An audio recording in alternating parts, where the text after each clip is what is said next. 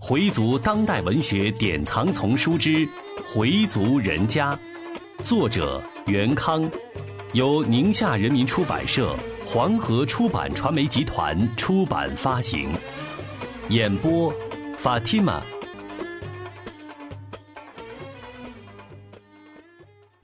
第九集：往事难回首。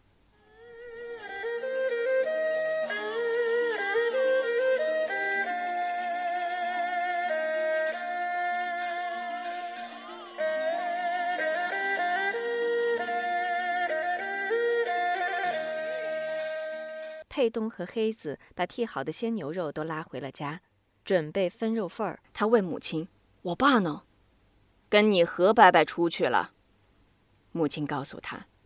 在佩东去老舅家拉肉时，少元便一样一样清理买的各种东西。这时老何来了：“走，跟我见个人去。”说着拉着少元就往外走。少元边走边问：“见谁呀？这么风风火火的？”何玉成很神秘地说：“一个你意想不到的人。谁呀？倒是李振江。”少元一听是李振江，心里真是又惊又喜，连忙挣脱老何的手说：“我，我换件衣裳再走。你看我这身衣裳。”李振江的到来使少元感到非常兴奋，同时他又觉得自己太愧对李振江。当年在万般无奈的情况下，写了李振江的所谓揭发材料，让李振江在东北一待就是七年，自己该怎么面对这个穆斯林兄长呀？不堪回首的往事，又在脑海里浮现。他清楚地记得那天发生的事。刚上班没多久，小组长就告诉他，说是保卫科有人找他。当时米少元还很纳闷儿。自己从没跟保卫科打过什么交道，他们找自己干嘛呢？当他走进保卫科这间陌生的屋子时，愣了一下。屋里还有两个陌生人，其中一个问：“你叫米少元？”他点点头。“哦，你认识李振江吗？”“哎，认识，我和他经常去清真寺。”米少元如实的回答。“你们一个星期见几次？就做煮麻时间。”米少元觉得来人问得很奇怪，而且他们的神色也让人摸不着头脑。那两个陌生人和常保卫科的人交换了一下眼神，就站起来，走到他面前。两个人把他的手往前一拢，他就觉得手腕上一阵冰凉，一副手镯子锁住了他的双手。他一阵惊慌，心里发凉，两腿简直要站不住了。你们，你们，我，我，我。他当时似乎想说什么，如今回忆不起来了，只觉得两条胳膊被人架着出了保卫科，怎么上的汽车他已经记不得了。坐在吉普车里，他只觉得心里空旷的很，口很渴，嗓子里像着了火，又干又燥。这是去哪儿？看守所？自己到底犯了什么罪？脑子里嗡嗡的响。身上一阵阵的发冷，第一个想到的就是父亲。老人知不知道他被公安局抓去了？还有生病的继母、上中学的弟弟和活泼可爱的小妹妹少玲。他被关在草篮子看守所的一间黑洞洞的小屋，一连几天也没人理他。他觉得很茫然，到底因为什么被关了进来？他闹不明白。自己没触犯国家的法律，没偷人家的，也没抢人家的，究竟是因为什么呀？他想不清楚，脑子里像是一团乱麻，肚子里也不知为什么咕叽咕叽的，总想解手。看不见亲人，也听不见什么声音，他想喊，但他不敢喊，他必须老老实实的待着，在黑暗中，他祈求真主，求主免除灾难。审讯期间，家属一律不准见，只能送些东西。看到家里送来的被子和衣服，如同见了亲人，他哭得十分伤心，十分委屈，以致看守不能不把他带到另一间屋子，好好的训了他一顿。回到监室，他依旧在哭，自己才十九岁呀，参加工作才三年，他也要求过进步，工作上勤勤恳恳，没出过事故，可怎么也想不到自己会成了反党、反人民、反政府的罪人。新中国成立后，他一直认为共产党好，新社会好，自己赶上了一个好时代。他也提出过加入青年团的要求，但不知因为什么就没有被批准。老实本分的米少元心里觉得委屈，饭吃不下，觉睡不着。半夜里他哭醒了，吵了别人的觉，还被人骂了一顿。看守长见他情绪很低，就找他谈话。米少元把自己的想法跟看守长都说了，他满肚子的委屈一下子倾泻出来，一把鼻涕一把眼泪的，很是伤心。看守长说：“刚来这儿的都觉得自己很委屈，都认为自己是清白的、无辜的，就是不认真考虑自己的问题。你不要成天总想自己多委屈，要多想自己的问题。无缘无故，我们就把你关到这里来吗？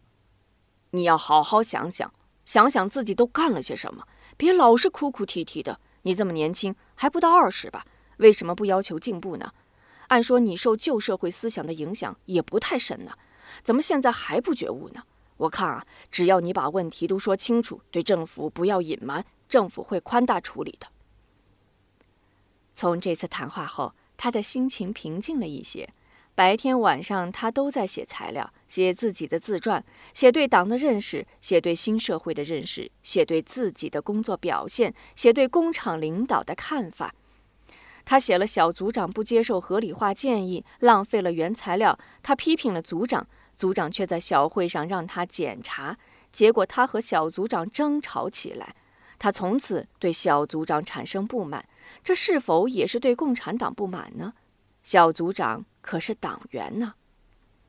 材料交上去了，当天就被批了一通，说他避重就轻，不谈实质问题。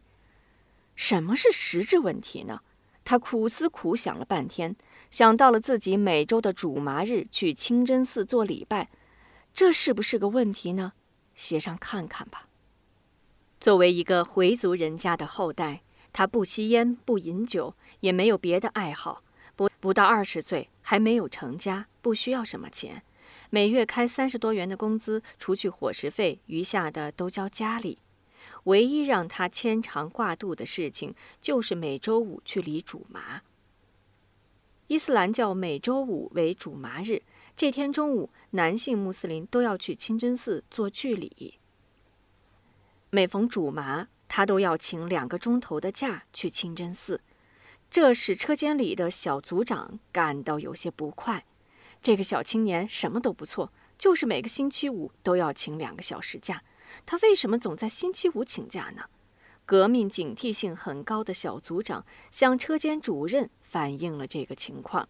车间主任也是个回民，他笑笑说：“人家这是去做礼拜，咱们应该允许他们参加宗教活动嘛。”小组长又去车间党支部汇报了米少元的情况。车间党支部很重视小组长的汇报。那时肃清胡风反革命集团的运动刚刚结束，许多单位还在收尾阶段，机关和工厂都在提高革命警惕，防止反革命分子钻到人民内部来。于是就把米少元的情况向上级有关部门做了汇报。米少元当然不知道自己已经成了监视的对象，公安和保卫科暗中对他的监视，米少元毫无觉察。每天依旧照常上班，照常参加学习。周五，他仍旧坚持去清真寺里煮麻。当时和他一起礼拜的还有何玉成、麻石林、李振江等一些三十来岁的人。他们这几个人当中，米少元年龄最小。大家都把他当成小老弟，他的宗教知识也没有别人知道的多，仅有的这些常识还是小时候去清真寺学的嗨帖。嗨帖是《古兰经》的精选本，穆斯林经常诵读的章节，所以他一有时间就爱跟何玉成、李振江等人聊天，从他们那里学习一些伊斯兰教的知识。米少元把这些事情都写进了材料。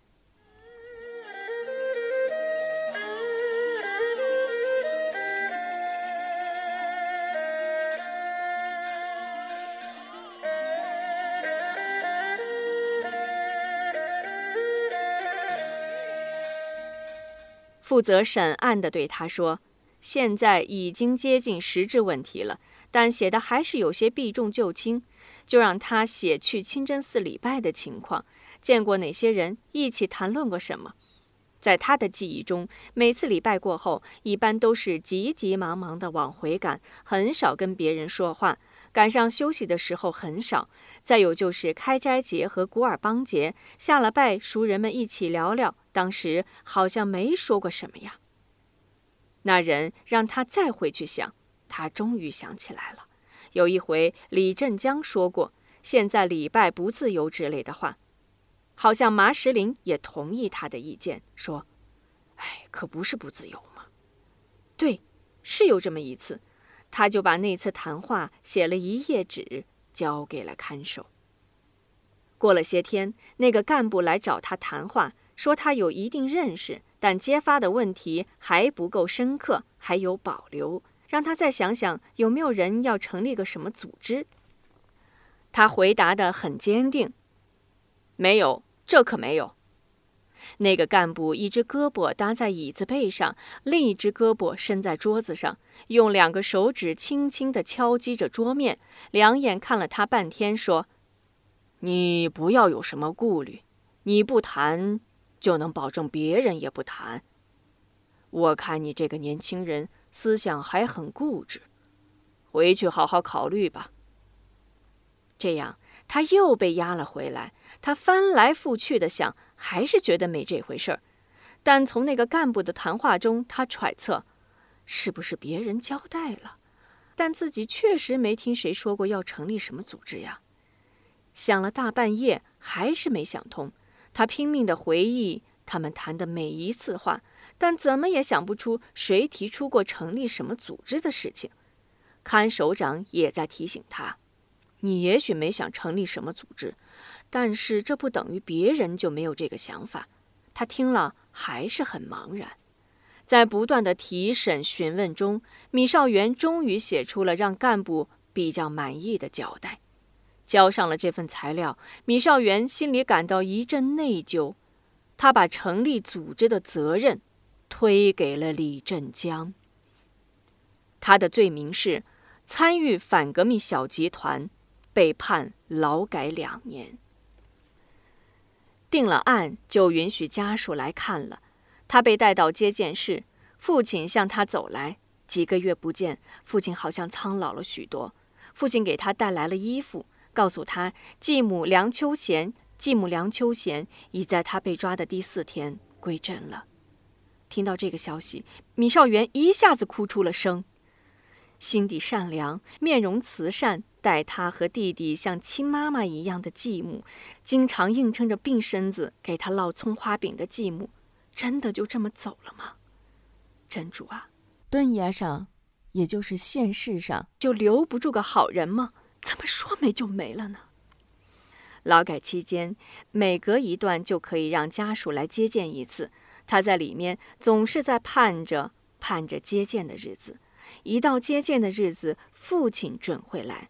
他问父亲身体怎么样，弟弟妹妹怎么样？父亲说都挺好。